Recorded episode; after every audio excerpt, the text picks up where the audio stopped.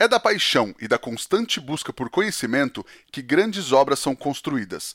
Se no programa passado falamos com o Cláudio Baran, que trabalha nos bastidores do mercado do hambúrguer, hoje contamos a história de um cara que, por sua inquietação, paixão e vontade de entender melhor algumas incoerências do mercado da carne, mergulhou num tema até então desconhecido e acabou construindo pilares que sustentam o mercado do American Barbecue no Brasil até hoje. Então vamos lá. Boa noite para quem é de boa noite, bom dia para quem é de bom dia e vamos tacar fogo nessa parada que tá no ar. Mais um é fogo. Este episódio do É Fogo Podcast é um oferecimento da Kings Barbecue e do Carvão IP. Prestigie os nossos apoiadores. Somos apaixonados pelo fogo, apaixonados pelo desafio de domar o fogo e usá-lo como aliado. Eu sou Rodrigo Peters e é essa paixão e respeito que trazemos para o É Fogo, um podcast de entrevistas onde o churrasco é tratado como hobby, mercado e paixão. Ele é empresário, pitmaster e é um dos pioneiros do American Barbecue no Brasil. Abriu muita picada para que a gente possa passar hoje com os nossos pits. Ele que é o verdadeiro senhor Miyagi do American Barbecue brasileiro, Daniel Lee. Seja muito bem-vindo ao É Fogo, Daniel. Oh, bem-vindo, né? Obrigado pela, pela introdução, obrigado aí a todos vocês por primeiro me convidar, né? É, e, e, por disponibilizar esse tempo para a gente bater esse papo, né? E, e, e contar um pouquinho mais da nossa história aí. Mas eu agradeço de coração e é uma honra estar aqui podendo falar tudo isso para vocês.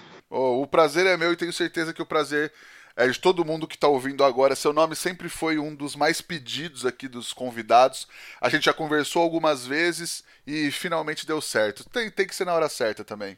Ah, é, a gente, né, estávamos ensaiando, né, na realidade a gente já vem falando junto com o Rodrigão aqui, né, eu, eu tenho escutado todos os episódios e, e, e até me, né, inspirado com muitas histórias que passaram por, por, por esse podcast. É, e eu estava até ensaiando né, a minha vez, a minha vez. A gente teve alguns pequenos uh, probleminhas aí, eu vou contando ao longo da nossa história. Mas uh, desculpa o barulho, até que a gente está aqui na opera, em plena operação aqui no restaurante, mas uh, acho que essa ambientação faz parte aí de todos vocês. Em, em, é, vão escutar aí a nossa operação rolando, mas acho que não vai atrapalhar em nada o teor e a qualidade de conversa que a gente vai ter. Mas eu curtindo muito todos os episódios e ainda bem que chegou a nossa vez aí e tenho certeza que a, a, nessa longa lista de todo mundo que já passou por aqui eu vou poder somar um pouquinho e contribuir com a minha história. Com certeza, Daniel. E cara, é, para quem eventualmente está ouvindo a gente e não te conhece, como você se apresenta? Ah, eu, bom, basicamente eu, eu sou de família origem sul-coreana, né? Sou nascido no Brasil.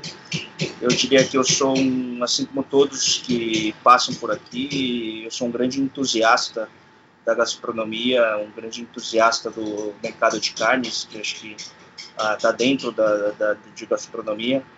Né? Eu diria que sou mais um apaixonado aí e um curioso, né? um curioso que move, me move a dia a dia fazer o que a gente tem feito ultimamente. Legal. E qual é a tua relação de vida com a cozinha? Você tem memórias com comida, com gastronomia? Eu, eu acho que eu acho que difícil aqui não tem, né? Uh, acho que todo mundo tem um pouquinho, uma pitada daqui, uma pitada de lá. Né? Mas basicamente a minha família ela é imigrante, né, sul-coreana. Meus avós chegaram, em, meus avós maternos chegaram uh, no Brasil em 1969 e pela dificuldade da língua, né, até porque uh, os meus tios eles vieram para cá e, e basicamente não conheciam muito da cultura, lógico, né, então as reuniões familiares eram sempre feitas todos juntos, né? Uma família grande, seis tios por parte de mãe, mais cinco tios por parte de pai. Então todo mundo teoricamente se reunia, né? Na casa da minha avó, minha avó tinha uma casa em Indianópolis aqui em São Paulo. Era um casarão e todo mundo netos e a família é grande, né? Muitos netos, muitos tios e todo mundo se reunia, né? Para em qualquer seja comemoração Né? Todo final de semana a gente se via, toda comemoração do Dia das Mães, todo aniversário de alguém, todo mundo se reunia. Então é, sempre foi uma grande confraternização, né? Mas a, eu diria que a minha inspiração na cozinha sempre foi a minha mãe. A minha mãe ela sempre foi a cozinheira da família toda, né? É, existem alguns né, pratos uh, da culinária coreana né, e o, o, coreano basicamente ele gosta de se alimentar muito bem, muita fartura. E minha mãe ela sempre foi uma cozinheira de coração e de paixão e eu aprendi muito com ela. Na realidade na minha família, acho que quem não né, me conhece, eu tenho um irmão também que também está nas redes sociais, o Reinaldo Lee. Ele é um irmão mais velho meu e na realidade ele é muito mais cozinheiro do que eu né? Ele sempre seguiu um pouco dessa linha culinária da minha mãe, ou, a culinária coreana, tanto que meu irmão é especializado também em coreano barbecue, mas o meu irmão ele é muito mais cozinheiro que eu e a minha grande inspiração sempre foi, foram os dois. Né? A minha mãe com a interpretação dela gastronômica, a interpretação dela de culinária, né? e, e, e o meu irmão também. Né? O meu irmão, a interpretação que ele tinha, do, do aprendizado que ele tinha, né? E eu vendo os dois sempre foi uma grande satisfação. Por curiosidade, a minha mãe ela, ela era muito boa em, assim, em, cozinhar e ela sempre foi adepta. Ela não falava muito, porque no, passado não tinha aqueles lances de conceito muito bem definido, né, as palavras, enfim. Mas ela, ela sempre foi uma cozinheira. Eu, eu gosto de falar que a culinária dela era muito limpa, né, não tinha muitos incrementos, muito né, condimentos, era um negócio assim do tipo é, simples e bem feito, menos é mais, o pouco e gostoso, e ela arrancava exatamente, conseguia extrair muito o sabor de tudo que ela fazia. Né? Na culinária coreana tem muita fermentação, e ela era craque de fermentação sem ao menos ter estudado isso, né? Então, é, eu acho que a gente absorveu um pouco disso. E a minha mãe, ela ela fazia, ela adorava pão, né, mas ela não fazia muito bem o pão. Engraçado, ela fazia tudo muito bem, mas o pão não saía muito bem. E engraçado que para mim, mesmo na época, como entusiasta, naqueles momentos, né, eu sempre trabalhei na área administrativa de, de empresas mesmo. É, me deu uma, um, um determinado momento da minha vida, alguns anos, bons anos atrás, meu primeiro curso de gastronomia, como entusiasta mesmo, foi panificação. Né? Eu estudei panificação, uh, fiz um Senac e foi engraçado. Eu acho que vendo talvez uma deficiência que minha mãe tinha, né, eu quis aprender a fazer pão. E eu pensava assim, né, do tipo, eu achava, eu honestamente pagava muito pau pro meu avô, né, que foi o, quem trouxe, arrastou a família toda de fora, meu avô, parte de mãe, trouxe a família toda para o Brasil e eu via meu avô cuidando dos netos, né, de todos eles. E eu ficava pensando, puta, eu quero ser avô como meu avô. Quero ser um dia, meu sonho é ser avô, lógico. E eu quero receber todos os meus netos, assim, acordá-los com um cheiro de pão. Foi uma grande inspiração para mim. No final eu acabei fazendo a panificação, gostei muito, mas honestamente acho demais, gosto muito, mas não foi o que me deu um tesão, vamos falar assim. É, e desde então eu tenho estudado carne, né, me aprofundei mais pelo tema. Mas enfim, a grande inspiração de fato foi a cultura coreana, a forma como a família era formatada, como os encontros aconteciam e o principal, minha mãe e meu irmão, que foram grandes, não incentivadores, mas inspiração para eu trilhar esse caminho dentro dessa essa loucura que é a gastronomia aqui. Demais, cara. E rolava Korean Barbecue na, nas reuniões de família também ou não? Cara, só rolava Korean Barbecue. É engraçado, né? É, é, em reuniões familiares e, e, eu sinto até hoje, assim, a memória afetiva e a memória do nosso paladar, né? É, simplesmente eu, eu, fecho os olhos e sinto o cheiro do, do, do desde o kimchi, que minha avó fazia, que minha mãe fazia, do, do, dos caldos, né? A culinária coreana ela é muito versátil, né? É, a gente tem de tudo, a gente tem desde ensopado, caldo, a gente tem muito baseado em legumes, é, tem peixe, tem churrasco, tem de tudo. E o legal do, do, do, do, principalmente do Korean Barbecue, né, que ele tem um sabor característico, a gente é muito em cima de marinadas, né, Então, marinada que usa shoyu, que usa óleo de gergelim, é, tem o bulgogi, né, tem o, a marinada que você faz para carne de costela, utiliza-se a costela de ripa, né, então é um sabor muito característico né, e um pouco agridoce. Muita gente não gosta, né, mas é, eu não diria que você não é não gosta, porque querendo ou não, o churrasco, quando a gente fala no Brasil, churrasco sempre foi muito, imperava muito sempre é, brasa, grelha, carne e sal grosso. Né? E o coreano ele faz uma marinada toda trabalhada, toda temperada e tal, e ele adiciona um sabor que a gente consegue extrair muito umami também, né? Talvez se não chamar de churrasco, as pessoas experimentem com outra cabeça, né? Com certeza, com certeza. E hoje é diferente, porque acho que com esse boom que deu e outras formas de cocção, outras formas de querer agradar o paladar, a gente vê o American Barbecue roubando cena aí, crescendo muito forte. O American Barbecue, ele também tem uma questão de elaborado, elaborar mais os temperos, o dry hub, o wet hub, injeção de temperos e por aí vai. Então, eu acredito que não só democratizou, uh, não é somente o American Barbecue, mas acho que democratizou o consumo Acho que hoje a gente está muito mais livre do preconceito em nome de agradar o paladar. Quando a gente fala de agradar o paladar, tudo vale, né? Mas é, é, é eu acho que é um pouco disso, assim, do tipo, a, a, é engraçado como as coisas acontecem, tudo tem o, o, o, o porquê, né? né? Eu falo que ah, não só o Korean Barbecue, mas todas as outras formas de se consumir, eles trazem um pouco disso, né? Do, tipo, resgatam muito uma memória afetiva que a comida trazia para as pessoas e hoje a gente consegue trazer esse sentimento e mostrar para outros outro, é, outros povos outras culturas né como vai como é a culinária né de uh, não só dentro da nossa casa. Legal. E o American Barbecue você descobriu ou foi descoberto por ele? Uh, eu diria que eu, eu, eu engraçado, né? As pessoas às vezes me perguntam, poxa, né?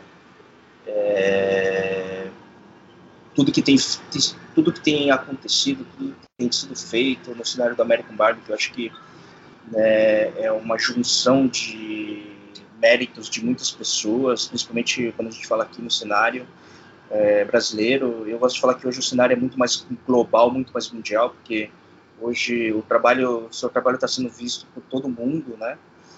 Mas é, para mim foi até engraçado, porque quando eu me apaixonei pelo tema, uh, quando eu comecei a, a, a, ter a curiosidade e estudar um pouco mais sobre carnes, né, meu primeiro aprendizado foi em cima de dry age, né, que é um método de conservação de carne.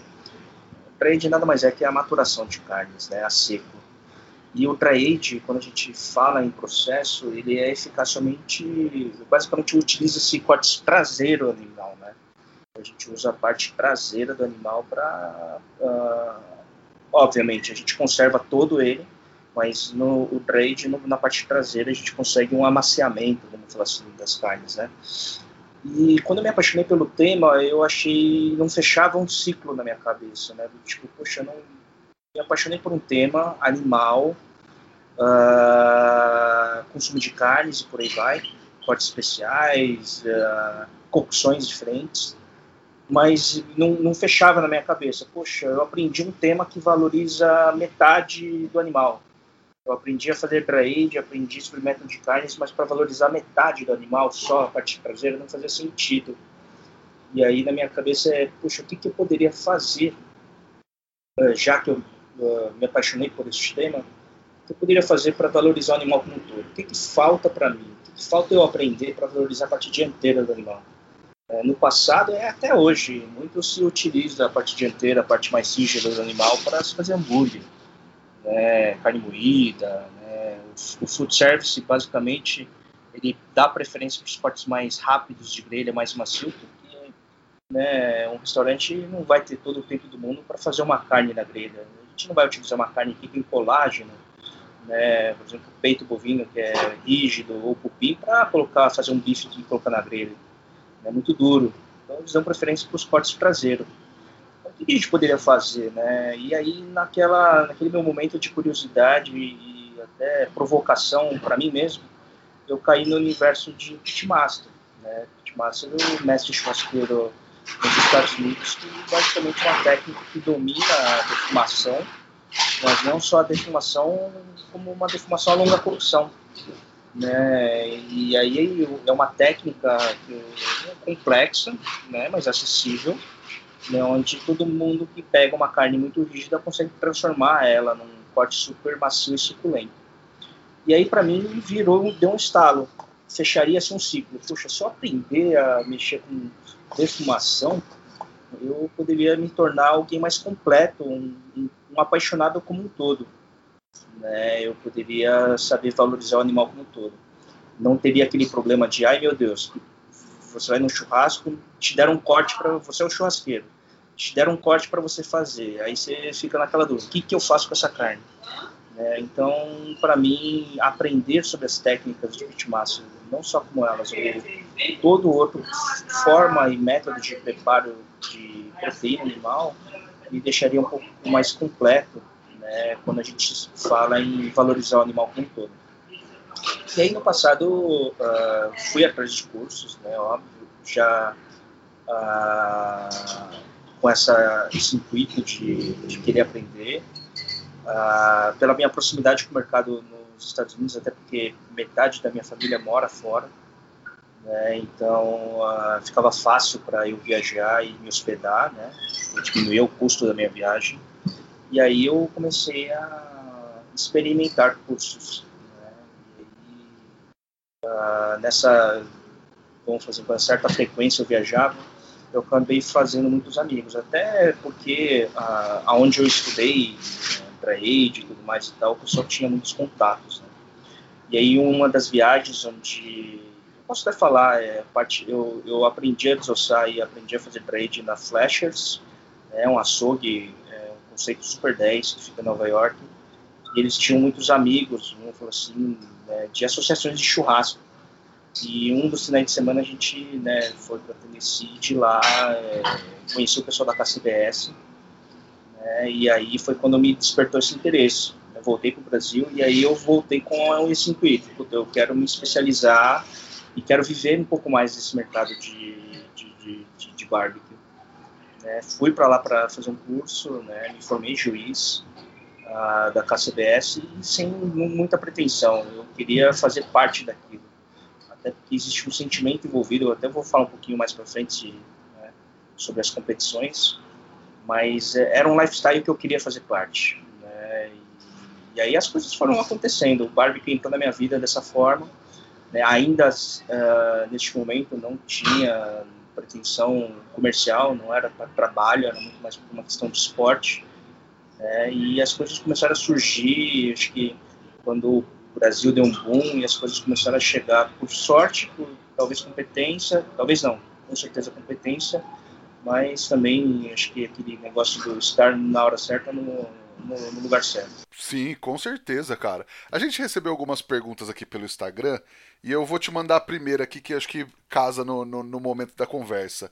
O arroba Emanuel Postui, que sempre manda pergunta aqui pra gente também, ele perguntou quais dificuldades você encontrou quando decidiu iniciar no American Barbecue aqui no Brasil. E eu imagino já emendo, né? Tipo, o que foi mais difícil? Ou tiveram outras dificuldades além de carne, equipamento, lenha, informação? Ah, acho que no, no, no momento que a gente começou, iniciou, era muito mais uma questão de informação, né?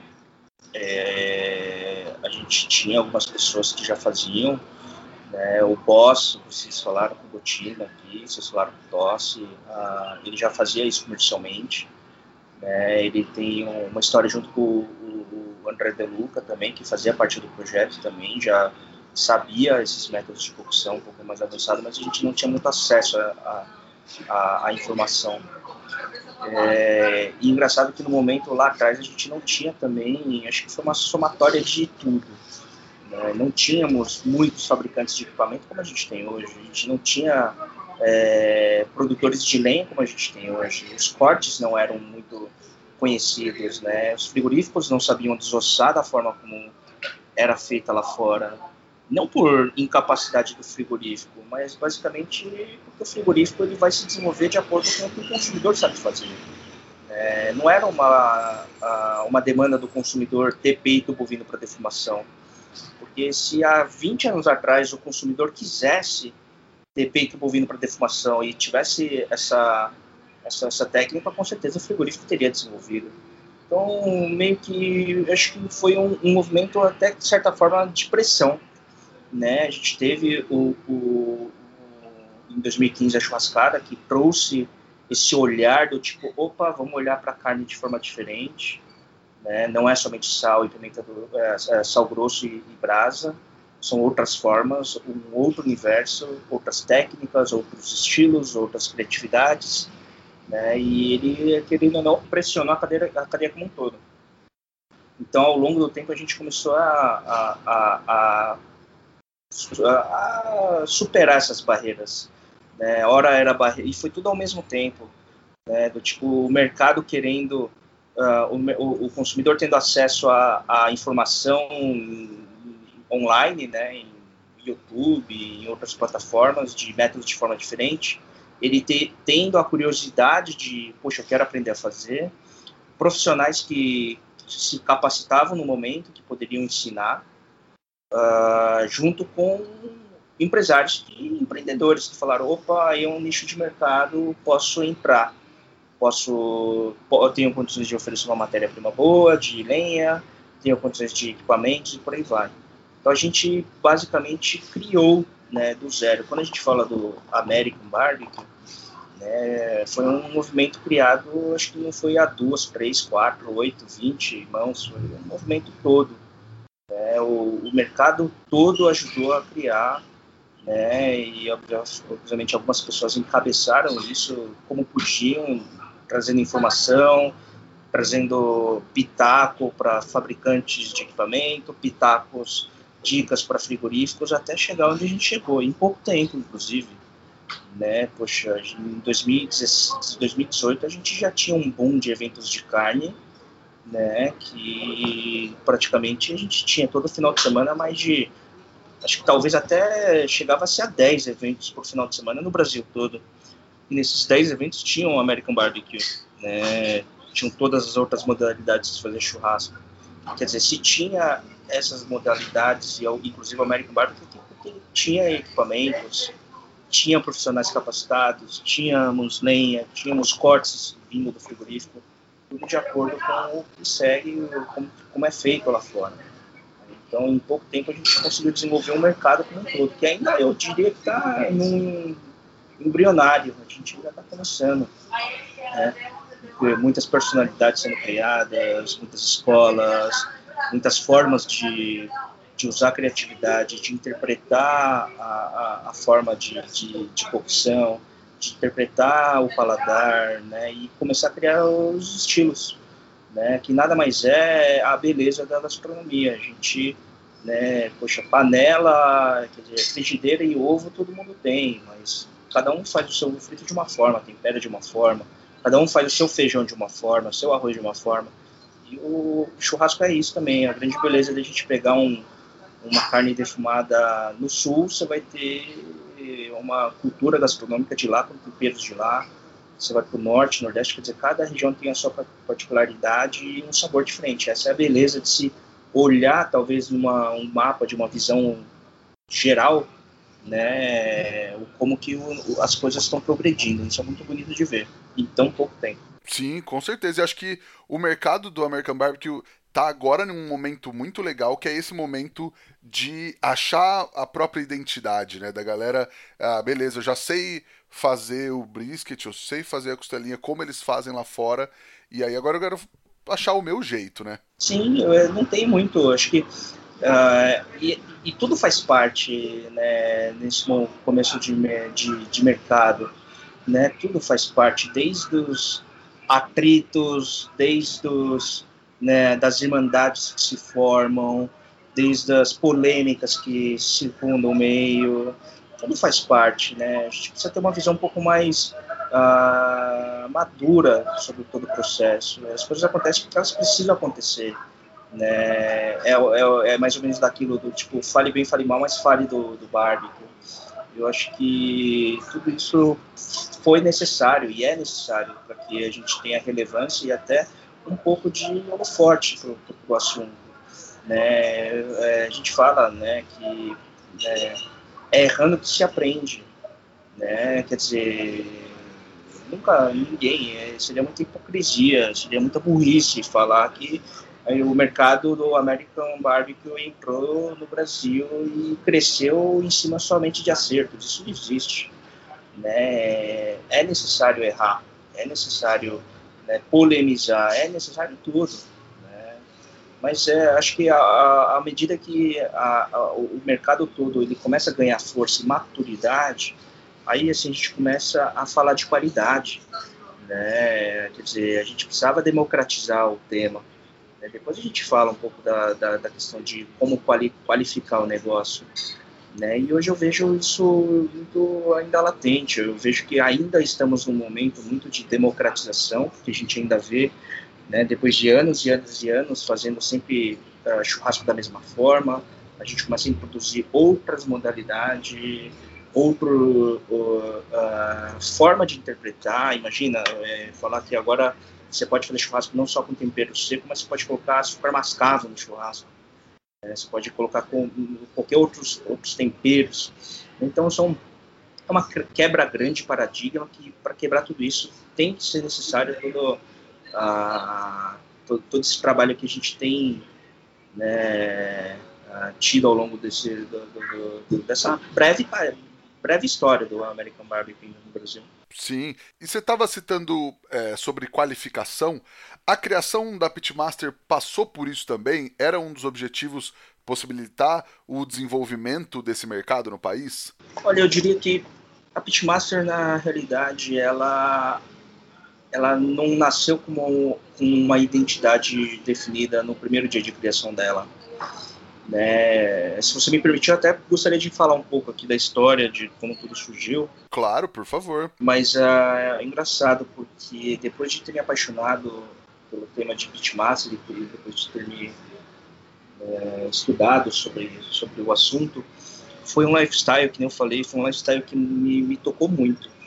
Né? O pessoal, lógico que, antes de falar da criação da Pitmaster, deixa eu só falar um pouco das competições lá fora. Nos Estados Unidos, a gente tem né? É uma cultura gastronômica antiga, mas se você vê na origem, na raiz, existe uma ligação da, da forma de se fazer American Barbecue com a forma de se fazer carne aqui no Brasil, a gente falaria carne de fumeiro, né? O American Barbecue foi criado por escravos uh, nos Estados Unidos, o carne de fumeiro também criado historicamente por escravos no Brasil utilizam-se fumaça né, para conservação de carnes. Basicamente a mesma história, se a gente for ver bem. Né, o desenrolar que mudou com equipamentos e por aí vai. Mas enfim, lá nos Estados Unidos a gente é culturalmente muito forte e existem competições todo final de semana. Ponto. Obviamente é muito competitivo, obviamente é algo levado muito a sério, obviamente muitas vidas mudam por causa dessas competições, envolvem premiações, envolve prestígio, envolve muito marketing, enfim, é até, até aí, tudo que envolve a competição tem tudo isso. Mas o tesão, eu falo que a madrugada da competição, existe algo muito mágico nela. Você passar a madrugada, passando os perrengues de madrugada, seja no frio, na chuva, no calor extremo, por aí vai, você cozinhando, você compartilha muito desse sentimento com outros cozinheiros, que pode ser seu competidor, pode ser uma, o seu concorrente, mas você tem muito essa relação uh, direta, muito próxima. E querendo ou não, lá nos Estados Unidos, leva-se muito a sério, sim, mas existe um sentimento muito maior que a competição, que é essa questão da irmandade, que é essa questão de você aprender a cozinhar com os outros e uma posição muito de humildade. Né? Poxa, lá, eh, na minha primeira competição, a primeira vez que eu pisei num campo de competição, eu vi familiares conversando e falando: Puxa, a gente competiu há 30 anos atrás, olha como você está aqui agora, olha meus netos aqui, olha meus filhos aqui, poxa, minha operação cresceu, poxa, é, sabe? Então, existe uma troca muito grande que vai além somente de cozinhar, além somente de compartilhar os perrengues de se cozinhar na madrugada toda. Né? E isso, esse, esse clima amistoso onde você aprende, se tiver, por exemplo, se você tiver num campo de competição com equipes do mundo inteiro, você aprende como cada um trata a cultura gastronômica e a criatividade em cima da brasa. Você aprende muito. Esse clima amistoso, nada supera esse clima amistoso. Nem menos, mesmo a competição com a maior premiação que tenha, não, não vence isso. E eu queria muito trazer isso para o Brasil. Eu queria muito poder propiciar isso para o Brasil. Só que no passado, uh, antes da criação da Pitmaster Brasil, a gente estava ainda engateando com os eventos no Brasil, a gente não tinha ideia de quantos pitmasters ou quantos equipamentos a gente teria para poder fazer um, um evento de competição. E quando eu falo competição, não é somente o lado competitivo, tá? é, é tudo isso que eu falo que envolve a competição. E aí no passado uh, foi feita uma pesquisa, né? Poxa, na minha cabeça, aí, de equipamento de pit smoker mesmo, de aquelas carretas de defumação no Brasil, a gente devia ter uns cinco equipamentos, no máximo, de norte e sul do Brasil. E na pesquisa que foi feita, pra, pela surpresa, vieram mais do que isso, se não me engano, vieram 20 e poucos equipamentos. Né? Quer dizer, 20 e poucas pessoas espalhadas de norte a sul do Brasil com equipamentos. E aí eu falei, puta, isso aqui dá uma competição. Né? Isso foi no final de 2016. E aí a gente rapidamente a gente correu para fazer uma competição em 2017 e a primeira competição aconteceu no dia 29 de abril de 2017 no Bárbaros em Americana, onde a gente fez o convite para essas essas pessoas que tinham equipamentos e 10 delas toparam. Na realidade, até mais equipes toparam, mas a gente resolveu pegar as 10 primeiras que se inscreveram, até porque a gente tinha uma certa limitação de espaço. E para fazer essa competição acontecer, não poderia ser uma pessoa, tipo, ah, Daniel Lee vai fazer uma competição. A gente precisaria de uma entidade. A gente precisaria ter regras, a gente precisaria começar do zero, juízes, por aí vai. Foi quando a gente decidiu criar a Pitmaster Brasil, onde ela poderia, talvez, ser, né, fazer essas competições acontecerem. Eu diria que a Pitmaster Brasil ela foi criada ali com o intuito de reunir os Pitmasters lógico, num ambiente de competição, mas mais do que isso, promover essa interação, essa troca. E aí a gente teve pitmaster de norte, foi de norte a sul do Brasil mesmo, né, carioca, pessoal do nordeste, pessoal do sul, e é aquela e quem ouvir e participou de alguma forma, seja competindo ou como somente staff, ou só circulou a área da competição de madrugada neste primeiro evento, vai lembrar do que estou falando. Existe algo mágico. Você via ah, o, ah, na, de madrugada rolou um arroz carreteiro, todo mundo comeu de todo mundo. É, teve o pessoal do sul que trouxe pinhão, que fez em cima da brasa, no pit, todo mundo. Tinha gente que não sabia nem o que era pinhão. Quer dizer, a gente teve uma troca de cultura, de criatividade, de tudo lá, que isso é algo impagável. Eu falo, todo evento, toda competição é, é assim.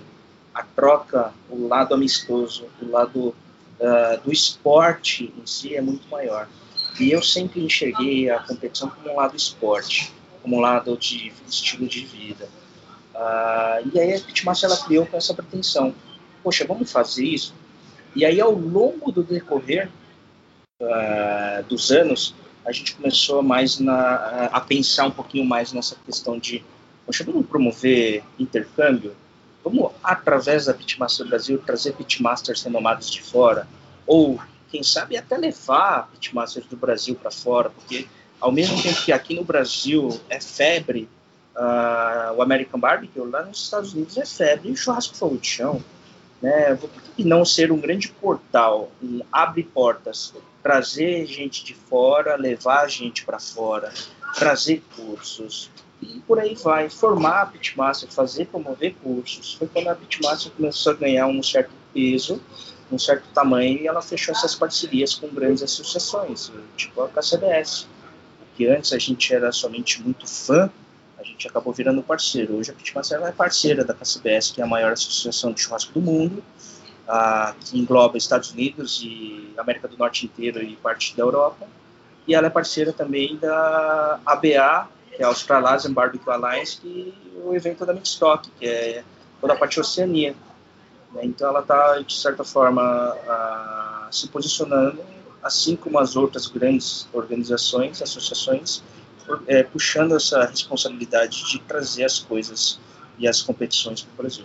Legal. E acho que por conta dessa, dessa parceria com a KCBS que a Pitmaster conseguiu levar equipes brasileiras para campeonatos internacionais, né, nos Estados Unidos, na Austrália, né? É, foi, foi, foi assim, eu acho que em 2017, como eu falei, o dia 29 de abril foi o primeiro evento, em 2017 ainda a gente fez outros dois eventos, é, que eu diria que foi mais um laboratório, né, a primeira competição em abril, 10 equipes de norte a sul do Brasil, a segunda competição foi em Campinas, né, foram 15 equipes, é, se não me engano foi agosto, 15 equipes de norte a sul do Brasil. Aí ainda no mesmo ano, 2017, em outubro, a gente teve em São Paulo outras seis equipes num outro formato, mas também foram laboratórios. Quer dizer, o que no começo de 2017 era uma incógnita, a gente finalizou o ano de 2017 já sabendo de muita coisa, sabendo que o mercado era muito promissor, que os entusiastas estavam amando a técnica, que muitas empresas, muitos empreendedores estavam né, apontando muitos é, é, investimentos para desenvolvimento de equipamentos, desenvolvimento de lenha, de insumos em geral. Quer dizer, a gente estava, a gente já tinha certeza no final de 2017 que a gente estava num terreno fértil de algo que iria bombar.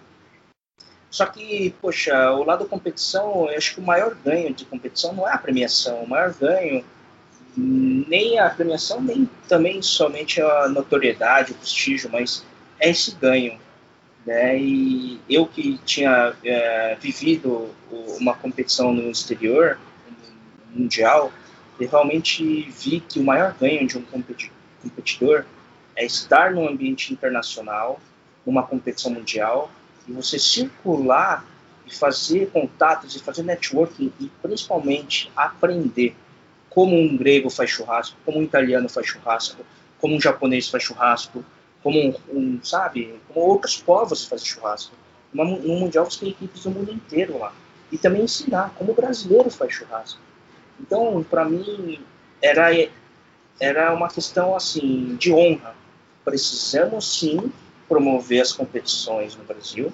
Precisamos sim trazer pitmasters para melhorar o, o né, o, o, o, nível técnico do, do, das pessoas que queriam, é, eram interessadas aqui no Brasil, mas também promover esse intercâmbio para levar equipes para fora.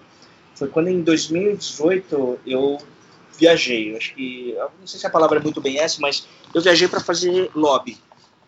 Em 2018 eu tirei o ano inteiro, basicamente. Eu comecei o ano é, indo uh, para os Estados Unidos, eu passei bons meses lá uh, fazendo contato e vendo qual que seria a forma de, basicamente, em, torneios mundiais você só entra como convidado, você não entra porque ah, você quer participar. Né? Então fui para Houston, fui para Nova York, fui para Flórida, uh, fui para Tennessee. Em 2018 ainda eu aproveitei fui para Austrália, né, para chegar na, bater na porta da organização e falar, olha, vem cá, o Brasil está crescendo de American Barbie, como é que a gente faz para trazer uma equipe para cá?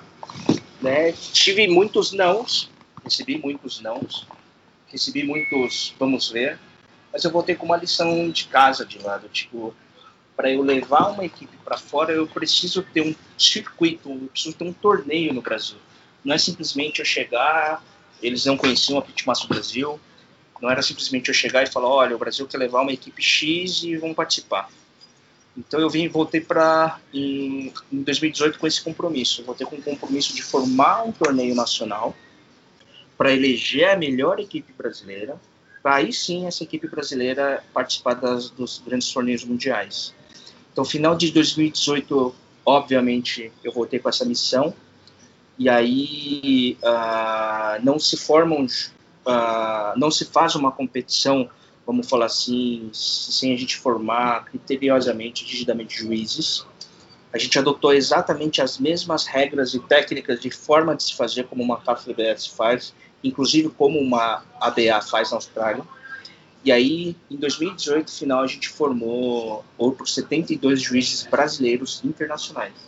Quer dizer, 72 juízes brasileiros, de norte a sul do Brasil, a gente trouxe a KCBS para o Brasil e eles formaram 72 juízes, que foi inclusive o maior curso de juízes que a KCBS promoveu. Né? E aí foi a grande sacada, a CBS olhou o Brasil como ela não olhava antes. Ela falou, poxa, né, formamos mais juízes internacionais no Brasil em um dia, dois dias no caso, do que o que eles tinham feito em mais de 10 anos. Então eles enxergaram o Brasil como um país muito promissor, é, lembrando que a CBS ela não ganha dinheiro com isso, tá? Porque eles têm um incentivo do governo para disseminar a cultura de churrasco americano. E a gente se tornou muito amigo. Trouxemos a CBS para cá, eles ficaram duas semanas com a gente. É, levamos eles para todos os lugares possíveis e imagináveis. E no final eles acabaram virando grandes amigos. Tanto que de 2018, então, todo ano eles vinham para cá. Obviamente 2020 não, por causa que veio a pandemia né? Mas é, a gente estava com essa parceria muito boa. Foi quando a gente formou em 2018 dois juízes e em 2019 a gente formou a primeira o circuito, né? Que também não, ah, mas foi poxa, mas não, muita gente falava, pô, mas a forma como está sendo feita não é, é, não é certa. Poxa, mas o que, que é certo? A gente está é a primeira experiência agora. O que, que é certo? O que, que é errado, sabe? acho que é muito fácil de falar, difícil de pegar e fazer. Então, né, a gente criou na nossa cabeça, eu peguei alguns parceiros de norte a sul do Brasil, onde a gente poderia, a gente interpretava, a gente entendia que teria maior, é, maior mercado de barbecue, e a gente criou torneios regionais. Né? Então a gente teve torneio em Belém do Pará, a gente teve em Mossoró, a gente teve em Cuiabá, a gente teve em, BH, a gente teve em Curitiba, tivemos em Sorocaba e Salvador também, se não me engano. Quer dizer, de norte a sul do Brasil a gente criou torneios regionais, onde o vencedor de primeiro e segundo colocado uh, passaria para a final nacional. Todas elas seguindo as regras máximas da KCBS, desde formação de juízes, desde uh, todas as regras e por aí vai. E aí foi um sucesso, eu diria. Lógico, muitos tropeços pela primeira vez a gente fazendo. Imagina a gente se deslocar né, para a nossa vida.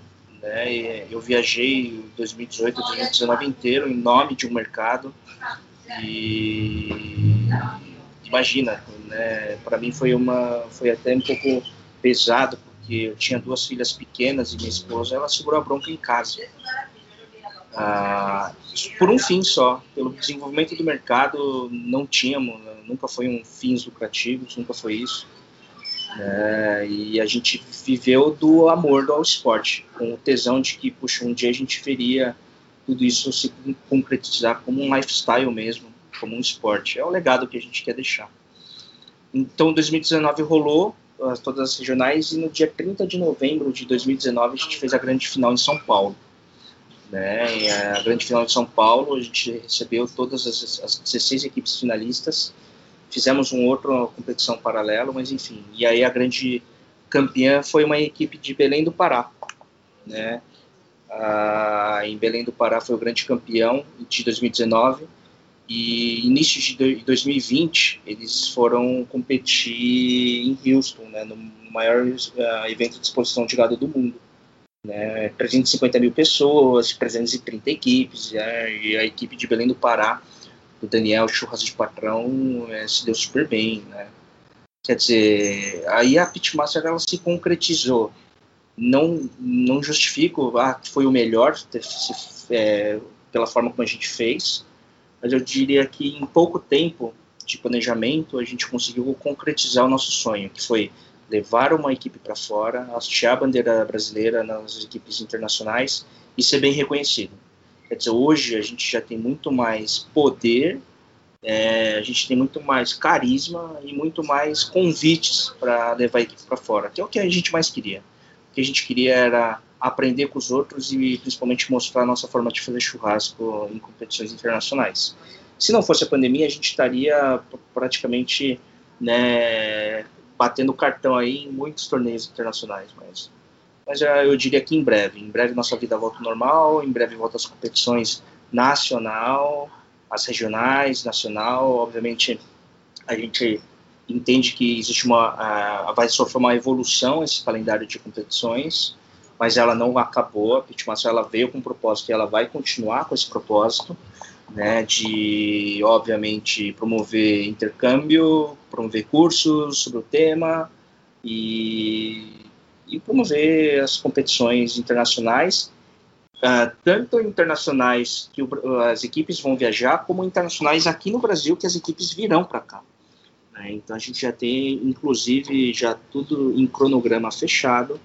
Né? Eu sei que está tudo muito né? Mas não tem nem como falar de evento numa situação que a gente está vivendo agora, mas com certeza a gente tem muitas novidades por aí. Demais, cara, sensacional. E pra galera que quiser ouvir também bastante histórias dessas, dessas competições internacionais, principalmente a de Houston, várias pessoas que passaram por aqui contam também que tiveram lá, né? O Luan, o Rodrigo Bueno, o Bruno Salomão, muitos deles estiveram lá e contam como foi também um pouco dessas experiências é, internacionais, competição, eles estavam acompanhando churras de patrão, então tem, tem bastante dessas histórias nos episódios anteriores. Eu ia te perguntar do futuro da, da Pitmaster, mas acho que é isso, né? Voltar assim que possível a fazer cursos e, e etapas nacionais, regionais, internacionais, né? É, vai ser com certeza muito isso. A gente está cada vez mais muito forte com os nossos relacionamentos internacionais tanto com o mercado norte-americano como o pessoal da Austrália e Nova Zelândia.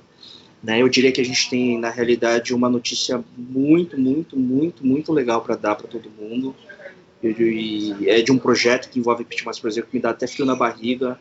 Inclusive, era uma notícia que a gente deveria, era para ter dado em 2020, mas a gente acabou segurando as lombrigas aí para 2021. Estamos aguardando ainda para ver se a gente tem mais flexibilizações pelo, por parte dos governos, para ver se a gente anuncia mas eu diria que é uma notícia que vai mudar muito aí, acho que vai ser um, um, um segundo grande marco né, na, na, história da carne aqui no Brasil. Se for a notícia que eu estou pensando, vai ser um estouro. e aí, há pouco mais de um ano, um pouco antes da pandemia, você inaugurou o Bark Crust em São Paulo, né? Que é uma casa que traz toda essa essência do American Barbecue, mas também traz um pouco mais que isso, né? É, a gente é, lembrando, né? Se eu voltar um pouco assim, fazer um cross de tudo que estava acontecendo, quer dizer, em 2018 eu viajei o ano inteiro fazendo lobby, em 2019 eu viajei o ano inteiro fazendo competições regionais, e ao mesmo tempo, em paralelo que eu viajava em 2019 para fazer as competições regionais, eu estava com o meu imóvel aqui em São Paulo, que estava desde começo de 2019 em reforma.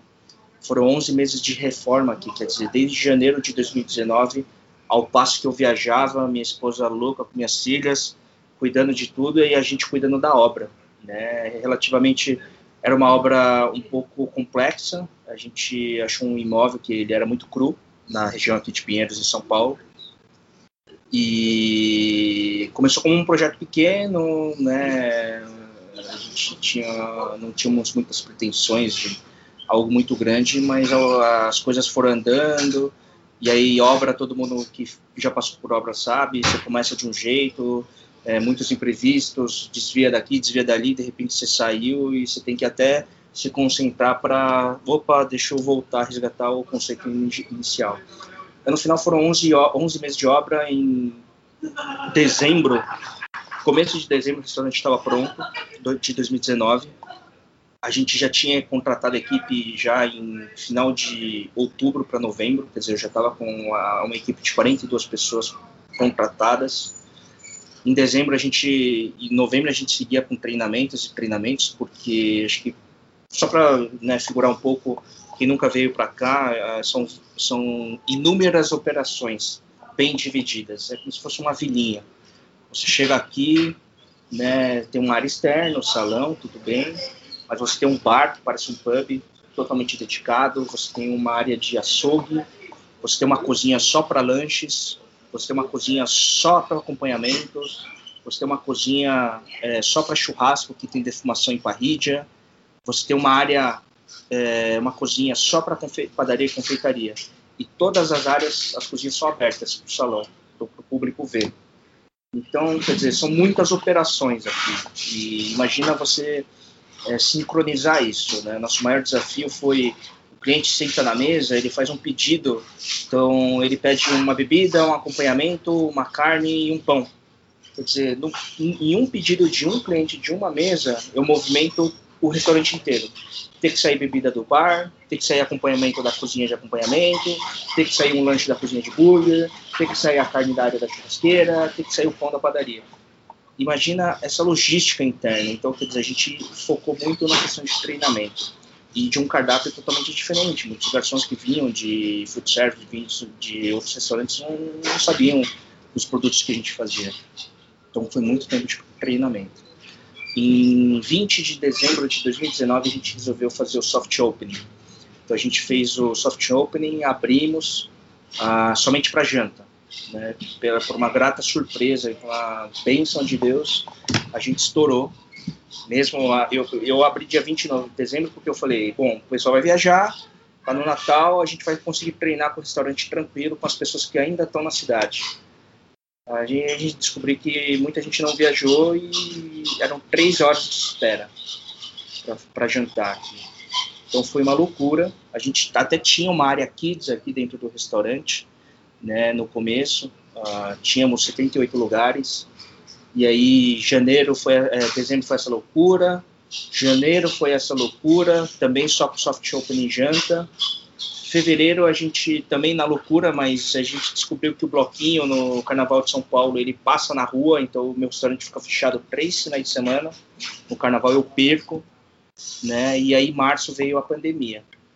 Né, eu digo que eu não, eu não tive nem tempo de apre aprender os números do restaurante, eu não tive tempo de trabalhar o restaurante é, 100% aberto, almoço e janta, para saber os números, quanto que é o potencial de faturamento da casa. Quando com 42 funcionários veio a pandemia, aí foi um grande baque. A gente não tinha nem delivery desenvolvido, né? A gente não tinha nada disso e foi um Deus nos acuda de sair correndo atrás de tudo. Lembrando que eu falei da padaria, mas a padaria, ela, a gente ganhou a padaria na pandemia, né? Até então não tinha padaria, era só a confeitaria, mas é, e foi um lance meio que de, não sei se sorte, visão ou de puro desespero, onde na pandemia a gente, da noite para o dia, a gente teve que reaprender a trabalhar. É, muita gente na pandemia, é, é, o mercado inteiro apontou para hambúrgueres mais barato, fast food, né, low cost total, e a gente resolveu investir o oposto, a gente resolveu fazer o nosso próprio pão de hambúrguer fermentação natural, no meio da pandemia. Quer dizer, no meio da pandemia eu tive que fazer obra de novo de colocar padaria, investir em equipamento, investir em profissional e por aí vai. E a gente foi totalmente contra o rumo e praticamente deu certo. Né? Então, quer dizer, a gente teve que reaprender. E eu, hoje eu até estava conversando com o pessoal que veio para cá, quer dizer, hoje a gente completa basicamente 18 meses de casa aberta. Desses 18 meses, 12 meses eu trabalhei com interrupção. Interrupção de carnaval, interrupção de pandemia, de horários restritivos, e somente seis meses eu consegui trabalhar esses oito meses com a casa funcionando almoço e janta, sem restrição nenhuma. Quer dizer, a gente, eu me sinto muito vitorioso, principalmente porque uh, é uma operação totalmente diferente de tudo, onde você tem as cozinhas todas abertas, mas é como se fosse várias vários restaurantes dentro de um restaurante, várias operações dentro de um restaurante a gente conseguiu unir aqui dois conceitos que não se vê em nenhum lugar do mundo, que é o American Barbecue, que é o Smoke House e Steak House juntas. Né? Quando você vai nos Estados Unidos, você vê uma steak house sendo somente steak house, ela vai servir para age states uh, no mais alto glamour. E você vai ver smoke house servindo comida de beira de estrada, defumado. Quer dizer, a gente conseguiu unir dois universos no mesmo ambiente. Então, quer dizer, isso para a gente foi um, é, eu tiro como um grande legado e um aprendizado, porque todo dia a gente aprende de uma forma diferente tudo isso que a gente tem feito e a gente vem fazendo. Com certeza, não conheço a casa ainda. Enfim, desse, nessa pandemia fui uma vez a São Paulo só a trabalho, foi muito rápido, mas só ouço falar coisa boa também, cara. Bom, que 10. Aí, temos, é engraçado, 40% das pessoas que vêm todos os dias aqui no restaurante é gente de fora do estado de São Paulo. O que a gente recebe de gente de fora que viaja para vir para cá é um negócio que eu vou te falar que me, me tira, sabe? Às vezes eu fico assim, sem acreditar. Nossa, uma pessoa viaja mesmo para vir, mas vem com gosto, sabe? E eu que estou aqui basicamente 24 horas por dia, eu sinto uma enorme satisfação de ver a galera de com, né, é, que vem para cá nos prestigiar, né? E eu falo que é aqui a gente a gente se prestigia, né? Porque acaba virando, lógico, um grande laboratório de aprendizado, porque vem muita gente que empreende também em outros mercados, outros ramos, ou, ou também até, até empreendedor de food service que a gente vem compartilha das decisões e formas de pensar de como tocar o negócio. É muito enriquecedor no nosso dia a dia aqui. Pô, imagino, cara. E como você vê o estágio atual do mercado do American Barbecue no Brasil hoje? Onde você acha que dá para chegar? É, quais são as principais é, virtudes e principais erros que você vê nesse mercado? É difícil, Brigão, falar, porque eu, acho, eu falo assim, né? As pessoas falam, pô, Li, você, mas onde você chegou com tanto sucesso? E às vezes a gente não enxerga isso. A gente não enxerga onde eu cheguei, onde eu não sei. Eu ainda me sinto muito batalhador e muito precisando de muitas coisas ainda. Preciso continuar estudando, preciso continuar trabalhando, preciso continuar ralando né? A vida não está ganha para ninguém, né? ainda mais acho que a pandemia. Eu falo que a pandemia foi o, é o safety car que entrou na pista. Né? O primeiro colocado estava lá na puta que pariu, o segundo colocado. Eu falando palavrão, desculpa aí. Fica à vontade. O primeiro colocado dando voltas e voltas, de repente, meu, veio o safety car, entrou e uniu todo mundo, juntou todo mundo. Todo mundo teve que uns tiveram que frear, outros, mas todo mundo ficou igual. Colocou em condição de igualdade todo mundo. E aí agora, a vida voltando ao normal, o safety car vai sair de pista e vamos ver quem está preparado para acelerar de novo. Então, mas eu, eu, eu, sempre falo que ao longo da minha carreira, né, e é engraçado, eu acho que é, é, o, e é muito legal, a, a gastronomia ela traz isso, né, muitas pessoas que, eu lembro que no passado, muitas pessoas me mandavam mensagem com o teor mais ou menos assim, do tipo, puta, eu tô 100% infeliz na, na, minha carreira, no meu trabalho, eu vejo o seu trabalho, eu pago um pau, do que, como é que eu faço para chegar onde você chegou, né? Eu falo, bom, pera lá, é que na mídia, na mídia social a gente, né, os ônus, quer dizer, ninguém tá postando o ônus, né, tá só no bônus, tá lá postando que tá fazendo evento, tomando cerveja, mas não vê as três horas de fila que a gente pega para fazer compras, não vê o trânsito expresso que a gente. Quer dizer, a gente literalmente se fode nessa carreira, a gente tem que se doar mesmo. Né? Uh, eu acho que está muito ligado à questão de valores também. Uma coisa que eu não falo muito, e eu tive até a oportunidade de falar no curso da 15, é no começo uh, da, da, da, carreira, viam muitas empresas. Poxa, ali, você que está levantando a bandeira do American Barbecue, você não quer falar da minha lenha, você não quer falar do meu tempero, você não quer falar do meu equipamento, do pitch que eu estou montando, que eu vou montar uma empresa. E eu me coloquei numa posição de não, não vou falar. E muitas, muitas pessoas me acharam muito arrogante. Nossa, mas o cara não quer falar da minha empresa. Eu estou montando uma empresa de equipamento de, de defumação. Como o cara não quer falar da minha empresa? E para na minha cabeça era assim, o mercado era muito embrionário. Se eu falasse de um equipamento, ou se eu falasse do equipamento do fornecedor A, esse fornecedor A venderia equipamento a rodo, ganharia dinheiro e não se preocuparia em se desenvolver. Eu sempre me coloquei numa posição de consumidor. Nós, como consumidores, dentro de um mercado que está crescendo, a gente precisa ter opções. Só assim a gente precisa ter concorrência precisava de concorrente, eu preciso de uns 5, 6, 8 fabricantes de equipamento para concorrer entre eles, para a gente ver qual que é o melhor, qual que é a empresa mais idônea, não só o melhor equipamento, melhor pós-venda, quem que é o melhor fabricante de lenha, não é somente ter lenha, eu quero saber quem está fazendo lenha de forma consciente, responsável, sem desmatar o que não deve, o, o cara que está uh, eh, criando animal, fazendo a parte sustentável da criação de animal, a parte sustentável. Quer dizer, eu como consumidor eu quero ter opção. E naquela época eu me coloquei numa postura de não vou fazer merchan para ninguém, porque eu preciso, o mercado precisa de competidores para que eles, sabe, possam batalhar entre eles e nos trazer a, o, o, equipamento melhor desenvolvido. a melhor opção, o melhor preço. Então, eu sempre tive um pouco desse valor, né? E eu vejo que hoje muitas pessoas no desespero ou não né, o, agem de certa forma que os fins justificam os meios, sabe?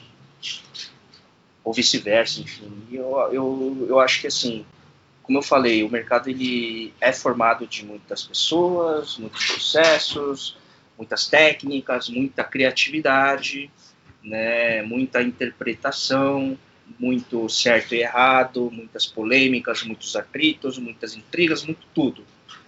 Se fez necessário tudo isso para a gente chegar onde a gente chegou. E vai ser necessário também continuar, mas eu acho que uh, quando a gente colocar os valores humanos, né, e ter respeito, principalmente respeito máximo ao que a gente trabalha, que é a comida, né, a gente pode chegar muito longe.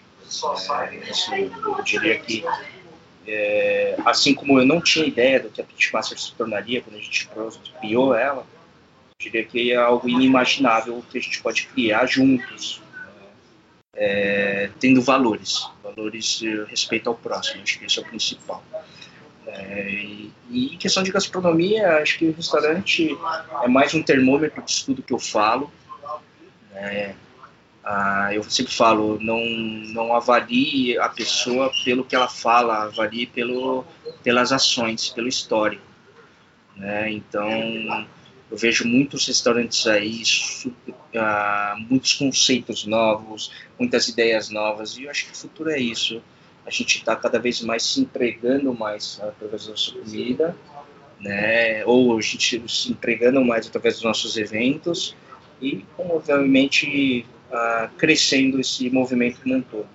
Eu ainda acho que o lifestyle de um pitmaster a gente ainda não chegou na essência, mas a gente está bem no caminho certo de chegar nesse movimento de lifestyle mesmo, de estilo de vida de um pitmaster.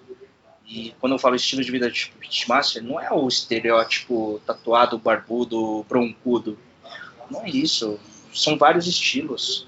Né? Existe o estilo é, do cara tatuado, existe o cara não tatuado. Quer dizer, mas o mais importante é ter o valor desse estilo, né? que é essa irmandade, que é essa troca, né? que é saber respeitar, é, a gente tem uma boca e dois ouvidos, né? Então a gente mais escuta do que fala. Acho que é, é isso. Justíssimo, cara. E se você que está nos ouvindo aí também quer seguir os passos do churrasco de defumação, procura Kings Barbecue, que é a maior e melhor fabricante de pits do Brasil, para achar o equipamento ideal para sua casa ou para o seu negócio.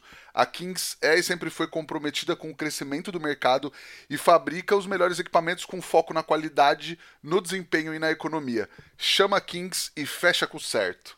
Oli, e cara, qual que é aquela dica que você gostaria de ter recebido lá atrás quando você começou que teria feito toda a diferença para você?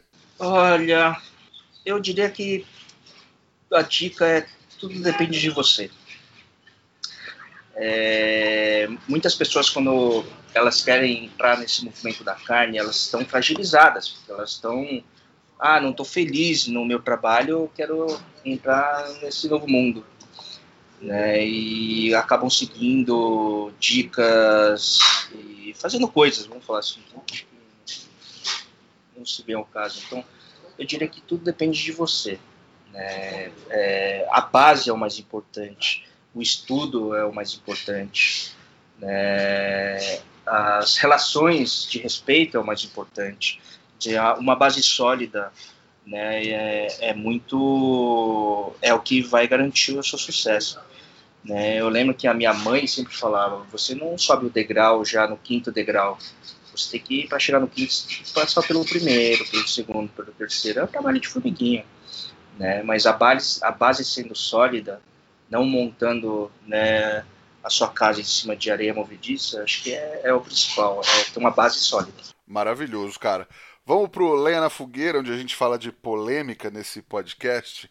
É, Li, eu comprei um pit, comprei lenha, comprei luva térmica, comprei termômetro. Eu já sou um pitmaster? Olha, eu diria que, lógico, né? Por definição a gente fala gente fala que o cara que domina um equipamento, o pit smoker, ele é um pitmaster.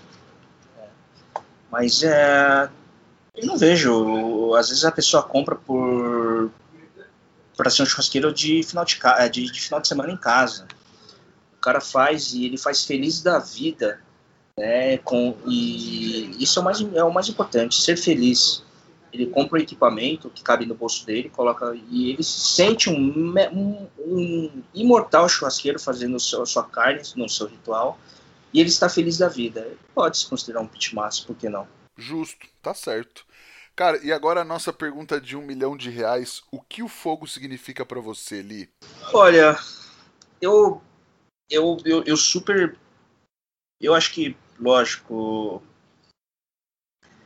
É, existem as questões filosóficas e, nossa, o fogo representa tudo na minha vida.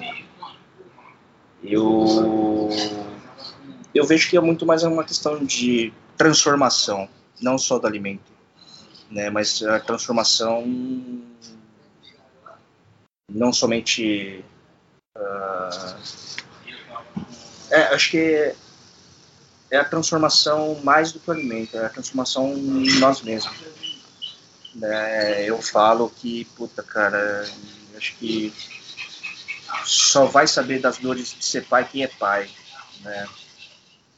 E só vai saber da, Acho que as pessoas que são pais, quem é pai e mãe, sabe que te coloca numa posição de ser empático ou engolir o seu próprio ego. Né? É, você aprende a ter um outro tipo de relacionamento com um outro ser, né? E é uma questão de transformação.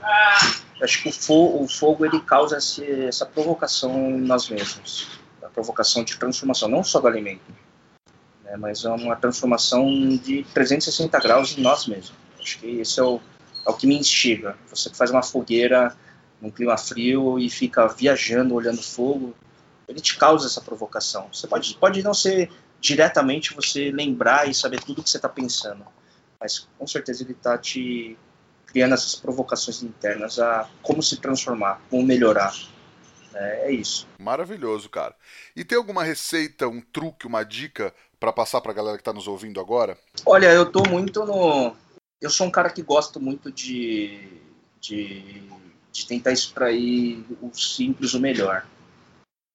E hoje em dia eu tô, óbvio, a gente tem a nossa própria receita de dry rub para brisket. E o nosso brisket, todo mundo sabe, eu falo sem brincadeira nenhuma, que é sal e pimenta do reino, ponto mas eu fico nessas provocações. Eu viajo muito, né? Viajo assim nas ideias.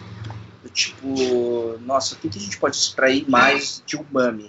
Eu sou muito ligado a isso, umami.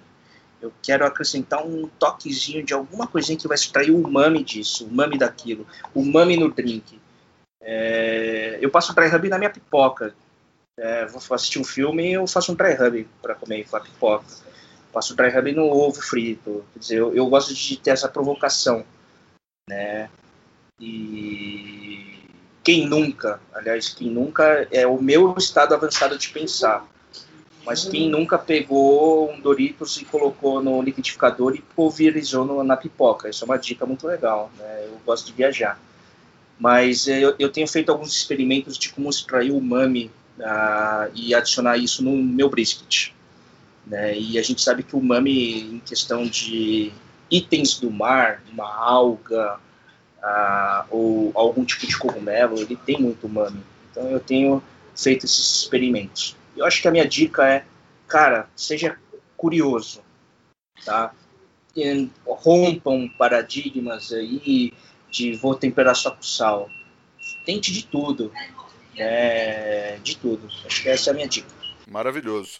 E tem alguma coisa para indicar para a galera assistir, ler ou visitar? Olha, eu acho que tudo que envolve a gastronomia, de gastronomia no Netflix, muito show.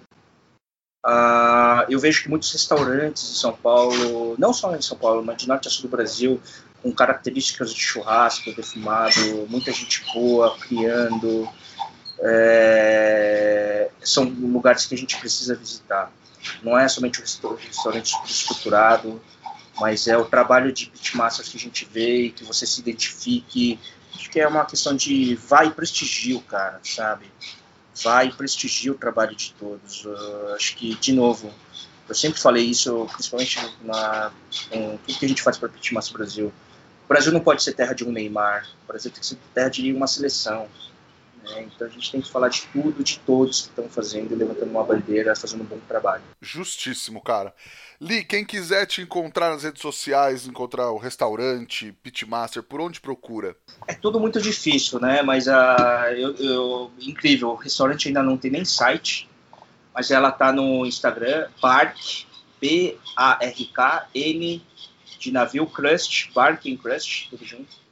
Ou na minha rede social é Daniel JS ou Pitmasters Brasil, Pitmasters Brasil. Tá? Pitmasters Brasil, a gente está um tempinho sem postar nada, mas é óbvio, né? a gente está nessa loucura, só esperando o momento certo de divulgar grande notícia. A Barking Crush, eu prometo que em breve eu vou criar um site, mas desde essa loucura toda a gente não conseguiu nem ter tempo de criar um site. E eu tenho postado ultimamente, ah, e muita gente tem me falado, pô, você, ano passado, na primeira onda, você estava criando os kits, você postava todo dia, por que, que você não posta mais? Na, parou com os kits? Na realidade, não parei, os kits só aumentaram. Acontece que eu não consigo nem mais divulgar. A gente pega os kits e passa para listagem dos clientes via WhatsApp. Todos acabam, tudo que a gente cozinha acaba antes de chegar na minha postagem para colocar no Instagram. Imagina eu postar e puta, já acabou né? então eu já nem posto mais, mas a nossa, a nossa luta diária continua, a nossa vida continua, tudo continua aqui. Maravilhoso. Nós também estamos no Instagram, no arroba efogopod, e o meu Instagram é arroba rodrigopeters, underline. Quem quiser dar um salve por lá e ajuda a gente a espalhar a palavra do fogo. Pega o link desse podcast, já manda para os amigos no grupo do churrasco, manda no WhatsApp e fala que finalmente saiu o papo com o Daniel Lee. Cara, brigadão, um grande prazer trazer toda essa conversa, um prazerzaço falar contigo. Prazer o meu. Uh, e, e, só é, né, um simples comentário, eu, eu a gente estava falando, o Rodrigo já, já tinha me convidado faz um tempo, então desculpa, a falha é minha, não é nem dele, não é dele, de forma alguma, de, se não saiu um episódio antes. Eu conheci e eu, eu falo que existem pessoas que têm uma energia diferente, uma luz diferente. Né? Eu conheci o, o, o, Rodrigo faz duas semanas, eu o vi pessoalmente, e me deu até mais prazer e satisfação e vontade de gravar esse podcast depois de, de, de depois de eu ter te conhecido, que realmente dá para ver que é uma pessoa super do bem, super engajada, sabe de tudo que está acontecendo, né? Então, poxa, que prazer, é, é, espero que todo esse sentimento, essa luz, essa energia que desse nosso papo seja transmitida aí quando, quando a galera escutar em casa. Ah, que demais, cara. Pô, fico feliz mesmo que você falou. E acabou que a gente se encontrou no fim de semana passado também, por acaso.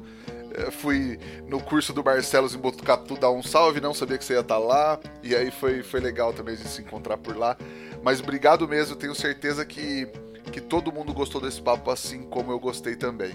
Beleza, querido. Obrigado, obrigado. Abraço a todos aí, sucesso para todos nós estamos todo mundo precisando aí. Com certeza.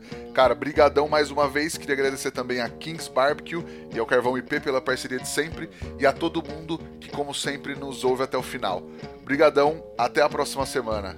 Tchau!